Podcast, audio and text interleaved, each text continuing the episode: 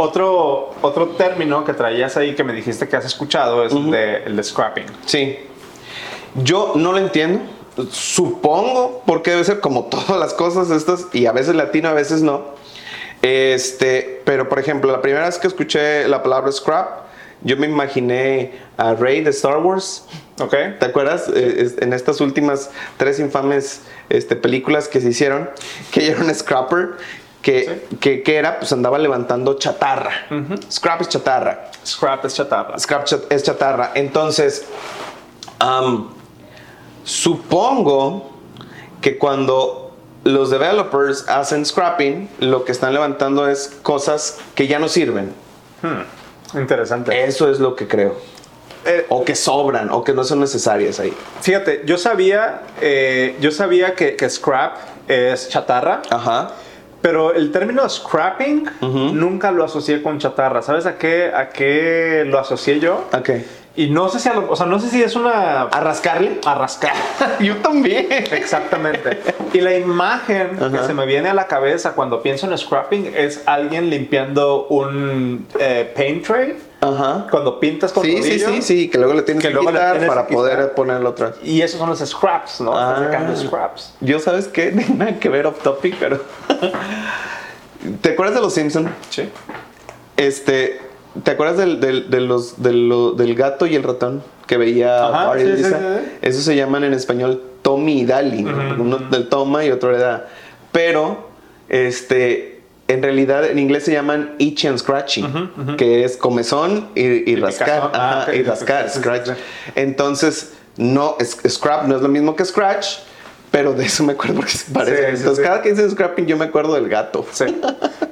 Básicamente lo, lo que, lo que la imagen otra vez que se me viene a mí cuando hablamos de scrap o de scrapping es rascar. O sea, pero, rascar no como con la uña, sino como que limpiar, quitar la chatarra. Ok. Sí, así lo veo yo. En software development, Ujú. más bien yo me atrevería a decir como en, en sistemas web. Ok. ¿sí? Eh, también existe esta idea de, de scrapping, que básicamente es, eh, tú sabes, Internet, a ver, tú sabes cómo funciona Google. Ah, ¿A qué nivel? La, la- la- la teoría de, de cómo funciona Google, que básicamente es un eh, web scrapper. Ok. Ah, ok. Básicamente. ¿no? O sea, porque lo que va haciendo Google es recorrer URLs, saca la información de los página trae. y la indexa. Ya. A ese proceso de, de, de ta- de tomar una página de internet o un contenido y extraer información, a eso se le llama scrapping. Oh. ¿sí?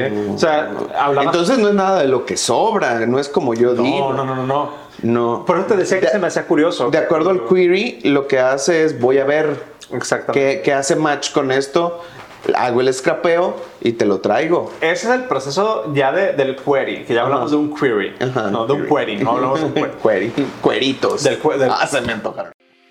Hola, ¿qué tal? Soy Darwin y en menos de un minuto regresamos con este episodio. Pero antes quiero hacerte una recomendación. Si estás escuchando este podcast, claramente estás buscando mejorar tu inglés a nivel profesional, ya sea para conseguir un mejor puesto dentro de una organización o tal vez tener clientes en el extranjero, o probablemente aplicar para esa vacante que te pide un alto nivel de inglés, o sencillamente porque quieres entender más de cómo hablan los devs alrededor tuyo. Cualquiera que sea el caso, déjame invitarte a que te unas a nuestra comunidad de Inglés para Devs, en donde ciertos de personas como tú ya están haciendo networking y al mismo tiempo están mejorando su inglés todos los días con nuestras rutinas y ejercicios diarios de práctica, así como nuestros círculos de conversación semanales para practicar tu inglés tanto escrito como oral y gozar de feedback mío y de mis teachers en tiempo real. Formar parte de nuestra comunidad es bastante sencillo, solo manda un mensaje directo en Twitter o Instagram en la cuenta arroba darwenglish. Esto es arroba d a r w i n g l i s h